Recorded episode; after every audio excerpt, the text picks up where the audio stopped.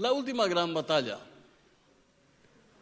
El pueblo de Israel había pasado años, y pido a Jimena que pueda poner el PowerPoint, había pasado años en un exilio, habían sufrido bastante, habían pasado todas las calamidades posibles y había llegado un momento en donde el Señor habla a los profetas, en donde el Señor da la orden para volver a reconstruir lo que era el templo y sobre todo la ciudad.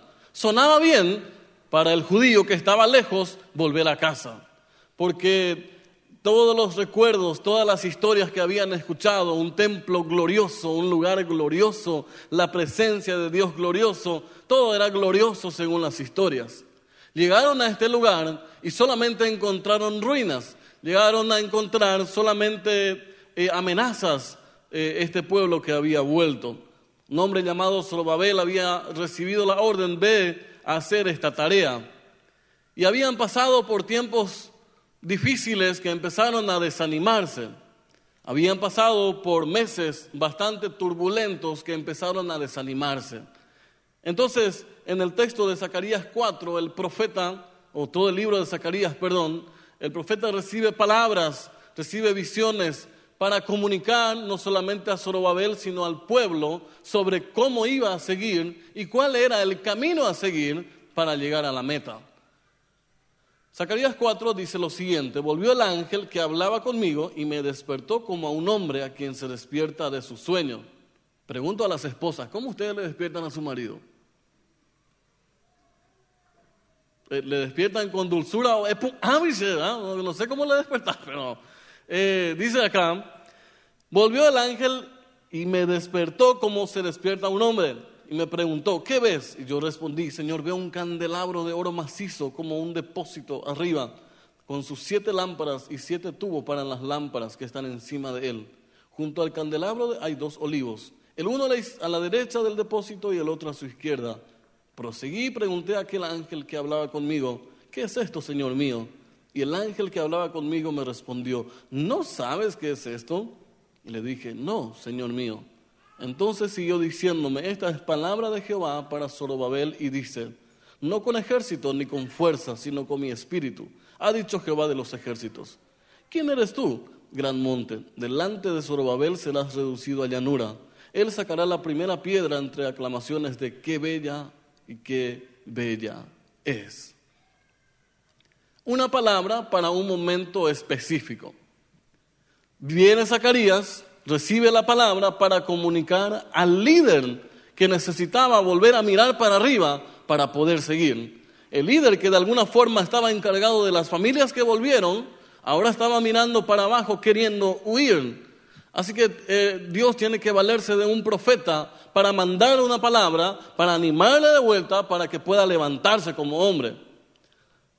Muchas veces escuchamos la palabra de Dios, ya sea a través de la lectura de la palabra, a veces la gente nos anima, a veces escuchamos músicas, a veces escuchamos prédicas en, las redes y nos gusta o nos toca y dice, suena lindo y nos vamos de vuelta en casa como volvimos.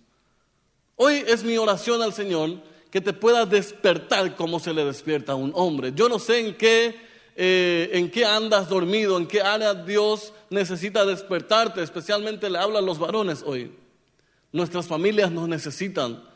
Nuestros hijos nos necesitan. Hay una guerra en contra de nuestras familias y veo que los varones son caigüe y araganes muchas veces. Póngase las pilas. El Señor te llamó para ser sacerdote en tu casa. Reaccione, hermano. Reaccione hoy. Este es el tiempo en donde el Señor nos dice, padres, pónganse las pilas. Yo les puse a ustedes como guardianes sobre sus hijos. Por eso me gusta la frase que dice, con mis hijos no te metas. Imagínense ustedes que alguien venga y le toque a tu hijo. Yo siempre le digo a la gente, ahí vas a conocer que yo soy un cinturón negro. Tengo un cinto negro que puedo usar aquel que toque a mi hijo. De ahí en más, otra patada, no sé, pero mi cinto voy a usar. Entonces a veces se meten con nuestros hijos y no reaccionamos.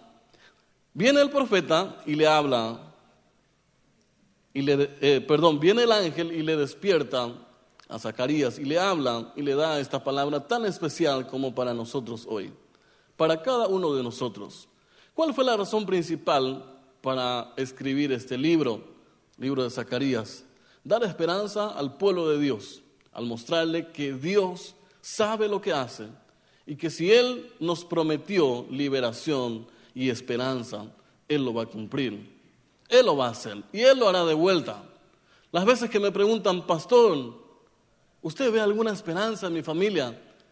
Yo siempre digo, si Dios prometió estar con nosotros, ¿usted ve alguna esperanza en mi empresa? A veces ya demasiada esperanza, que ya, ya vemos que, que están oliendo ya el fin y le decimos, huye por tu vida. También hay esperanza del otro lado. ¿sí? Dios habla al pueblo y le da esta palabra tan especial como para nosotros también hoy. La última gran batalla, una noche muy especial. En el año 2013 venimos en este lugar. En el 2012 eh, nos hablaron para venir a este lugar. Y nos dijeron, vengan a hacer iglesia. Y me acuerdo que nos prometió Ronald lo siguiente. Lo único que les prometo es, nunca se van a aburrir en este lugar. Los de, y esto lo digo porque ya me voy, entonces puedo decir esta noche. Los, del otro culto son aburridos, pero ustedes no van a ser aburridos. No, no van a tener tiempo de aburrirse.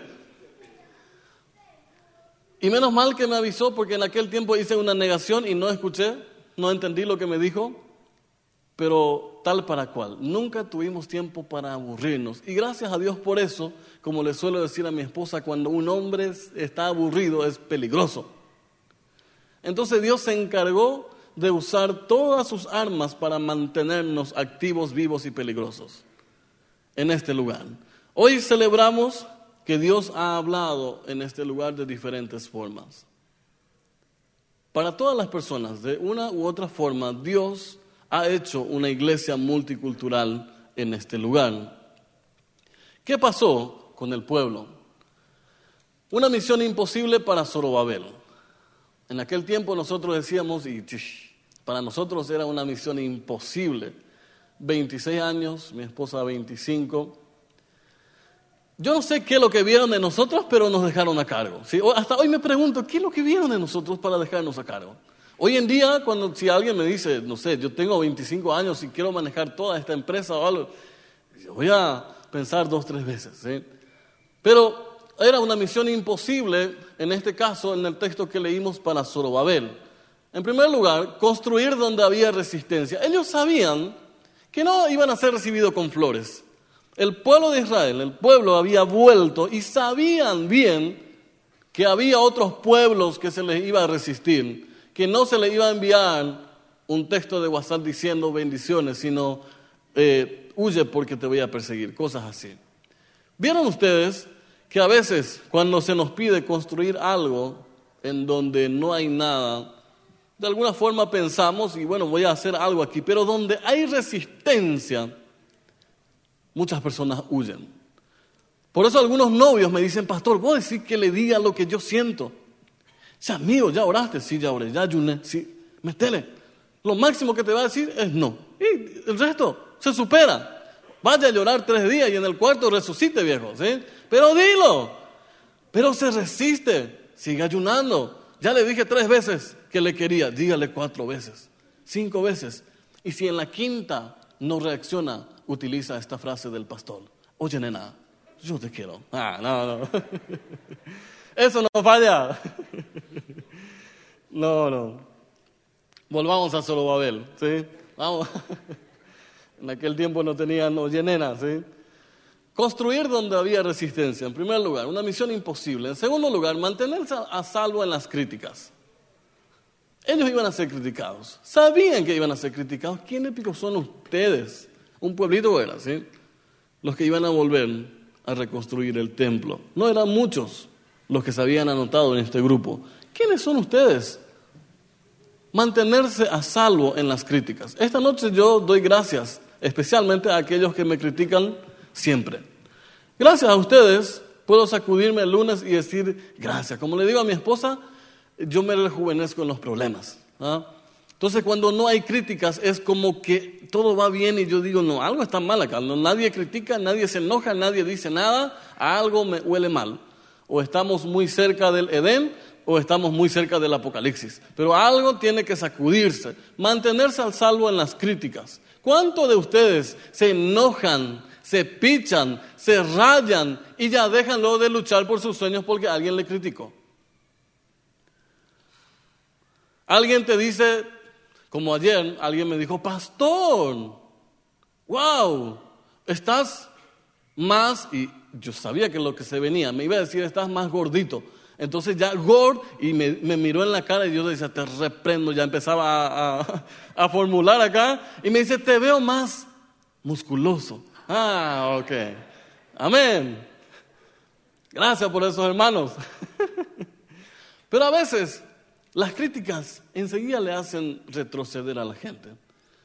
En tercer lugar, dirigir a un pueblo multicultural. En este pueblo que había eh, vuelto con Zorobabel, era una mezcla, por más de que creían en un solo Dios. Imagínense ustedes diferentes familias, miles de familias, y estar unidos.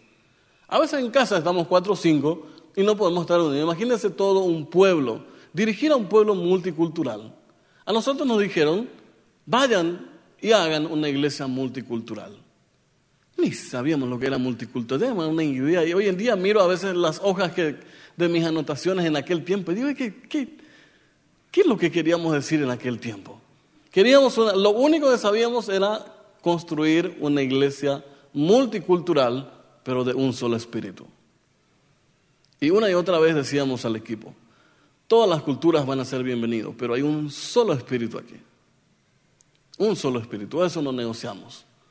Cuarto lugar, poner siempre la prioridad. Zorobabel tiene que ser animado para volver a, su llamado, para volver al trabajo, para volver a animar, para reconstruir lo que había empezado. La prioridad para todo líder es un buen desafío.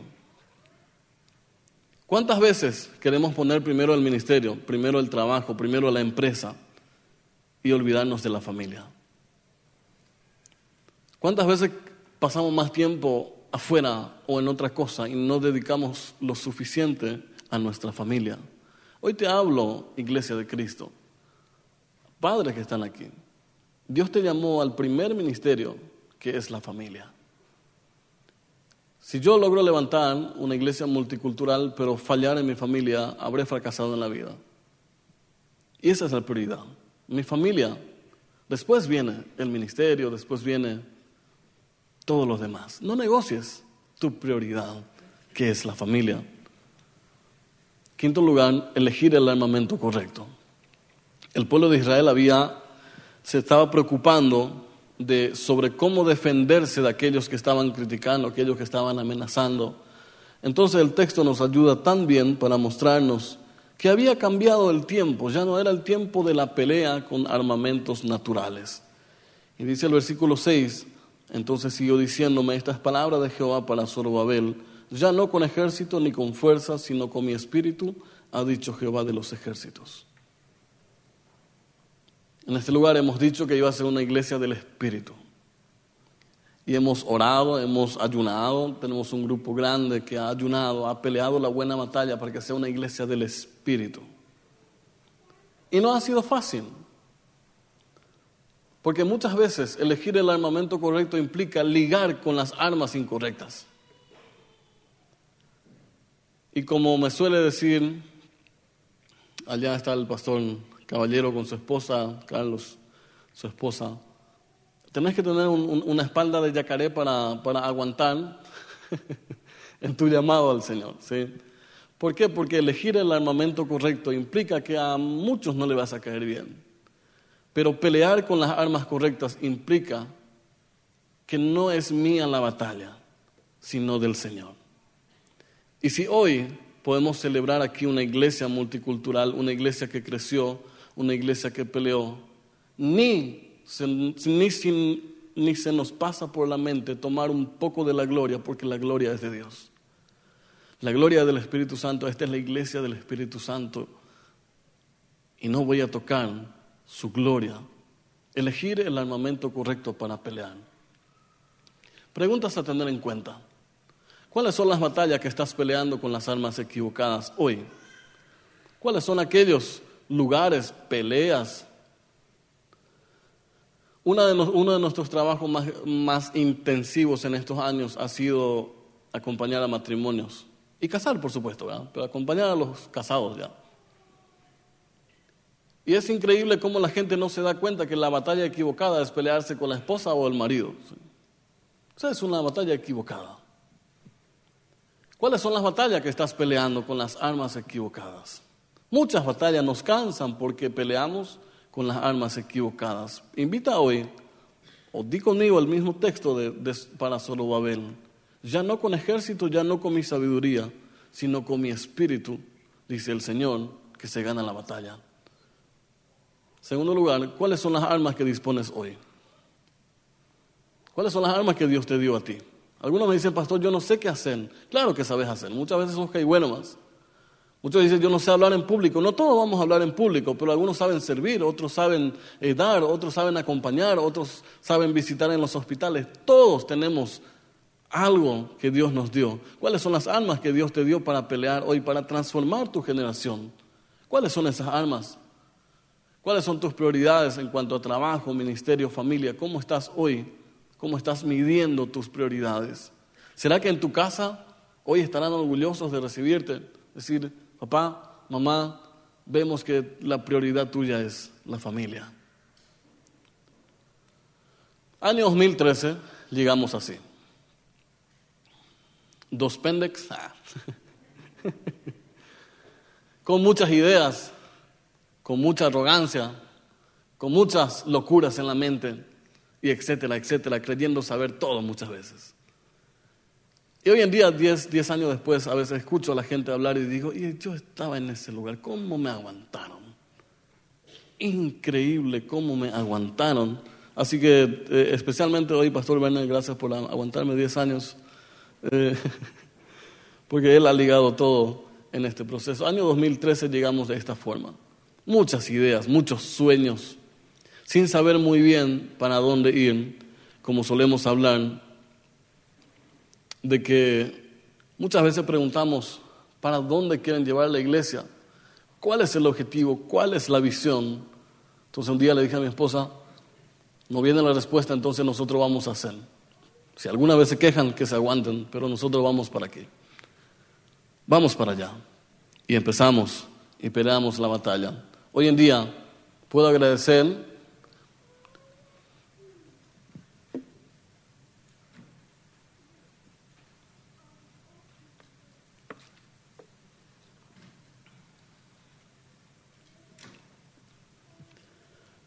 Estamos así,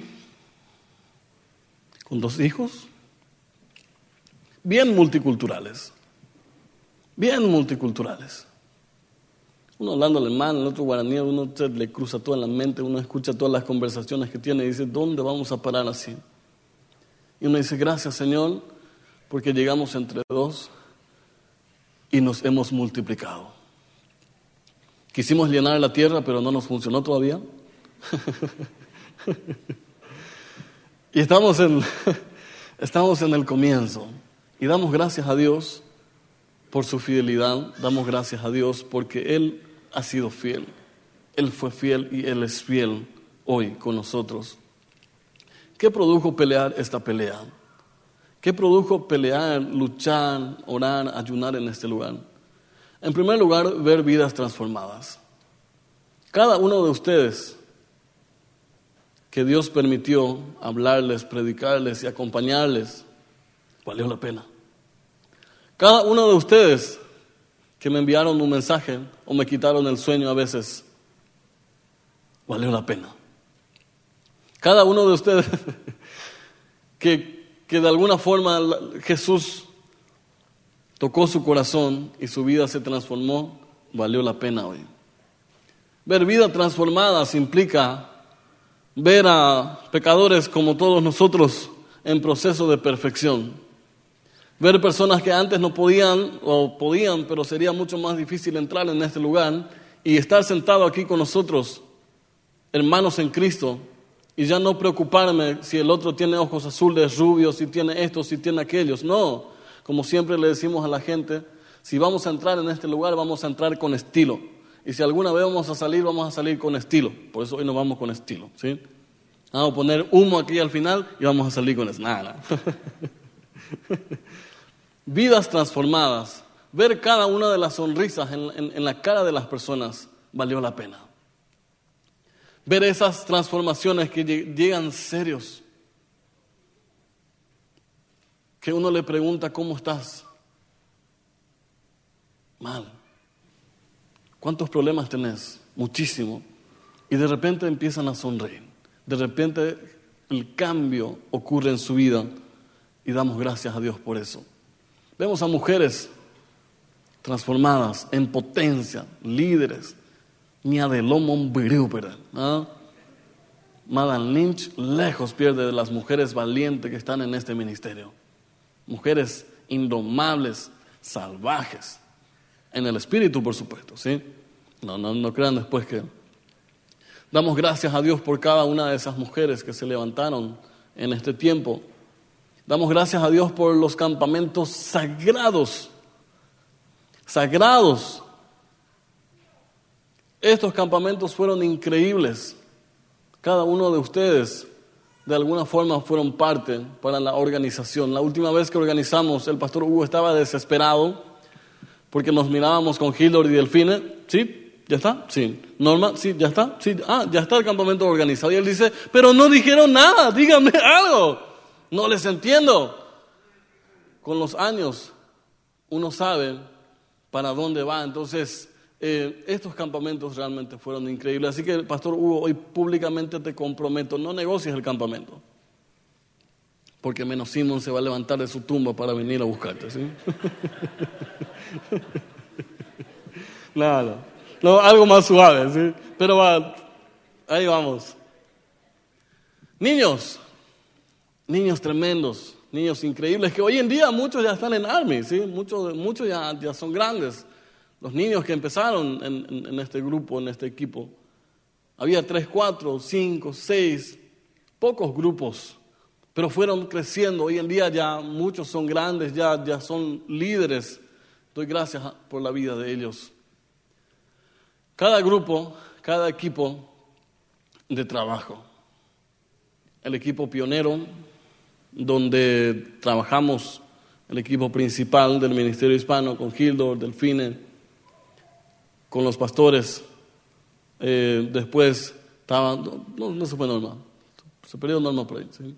Estaba Norma, estaba Claudio un tiempo, estábamos eh, Romina, eh, Ricky, estaba allá también, eh, Daniel, muchos años. Así que muchos estuvimos en este grupo. Gracias a ustedes por eso. Por supuesto, este era nuestro baluarte. Cualquier cosa podíamos negociar, menos pasar un mes sin hacer una boda. Yo sé que en el cielo voy a ver a muchos vestidos de blanco, pero no de la blancura solamente del cambio, sino de la novia que van a entrar ahí, ¿ah? de las múltiples novias que van a entrar allá. Doy gracias a cada uno, doy gracias al Señor por la vida de cada uno de los que tomaron esa decisión de dar ese paso con nosotros. Y vuelvo aquí. Aquellos que no están casados, hinchenle al pastor Hugo. ¿sí? Esto sigue, esto no termina aquí. Aquellos que tomaron la decisión de bautizarse y dar un paso de fe al Señor, entonces celebramos el obrar del Espíritu Santo en el corazón de cada uno. Hoy agradezco especialmente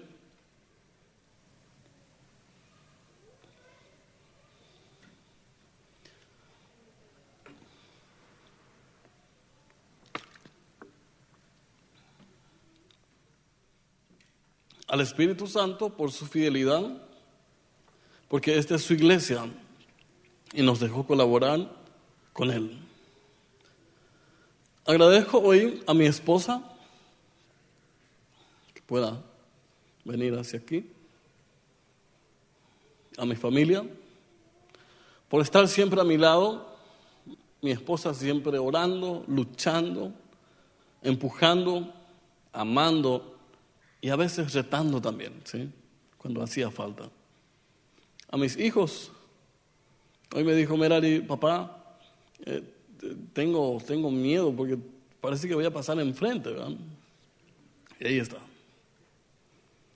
Hoy doy gracias a los hijos que se sumaron en este trayecto, a cada uno de los que hemos adoptado aquí, les amamos.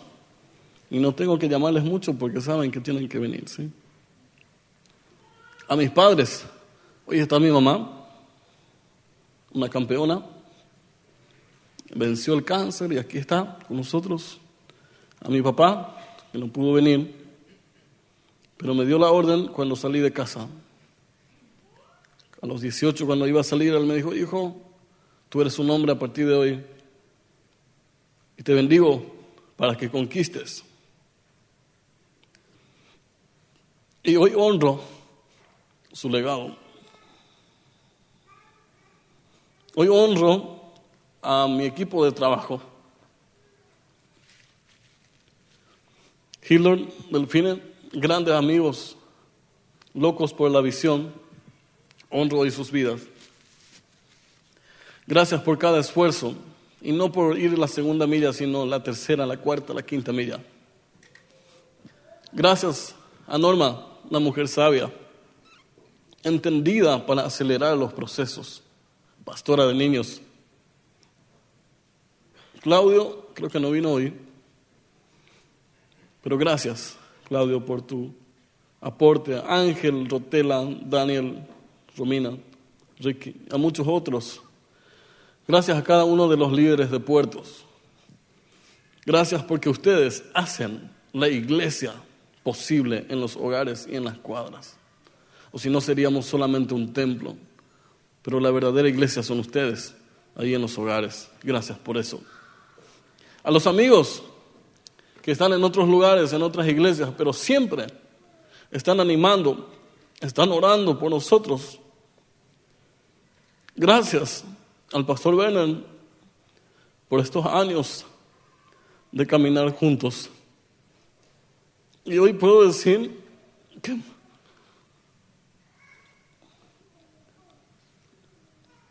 que muchas veces fuiste ese Zacarías que yo necesitaba. Gracias al equipo directivo del alemán, gracias al Consejo de Ancianos, especialmente Edwin, Ale, Opa y Oma de mis chicos. Gracias, amigos, guerreros. En términos futbolísticos, puedo decir que ha sido un partido difícil, pero pudimos sacar el resultado. En términos administrativos, puedo decir hoy que invertimos en una empresa y hubo resultados, hubo superávit. En términos arquitectónicos, querían construir una casa y se hizo un hogar hoy pero en términos bíblicos, puedo decir que he peleado la buena batalla, he acabado la carrera y he guardado la fe. Por lo demás, me está guardada la corona de justicia, la cual me dará el Señor, juez justo en aquel día, y no solo a mí, sino también a los que aman su venida. ¿Dónde estuvo el secreto para esta iglesia, para el ministerio hispano. Entonces respondió y me habló diciendo estas palabras de Jehová Zorobabel o a Miguel, que dice, no con ejército ni con fuerza, sino con mi espíritu, ha dicho Jehová de los ejércitos. Aquí está el secreto de esta iglesia. Aquí está el secreto para tu iglesia también hoy. Hugo y Cintia, hoy te entrego Hoy les entrego uno de los tesoros más especiales que el Señor nos dio. Cuídalo con todo tu corazón.